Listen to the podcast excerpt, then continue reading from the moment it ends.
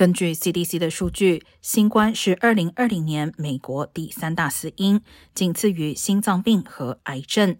2021年的初步数据也显示相同结果。专家表示，在可预见的未来，无论是否有新的疫苗或治疗方法，新冠很可能仍是美国十大主要死因之一。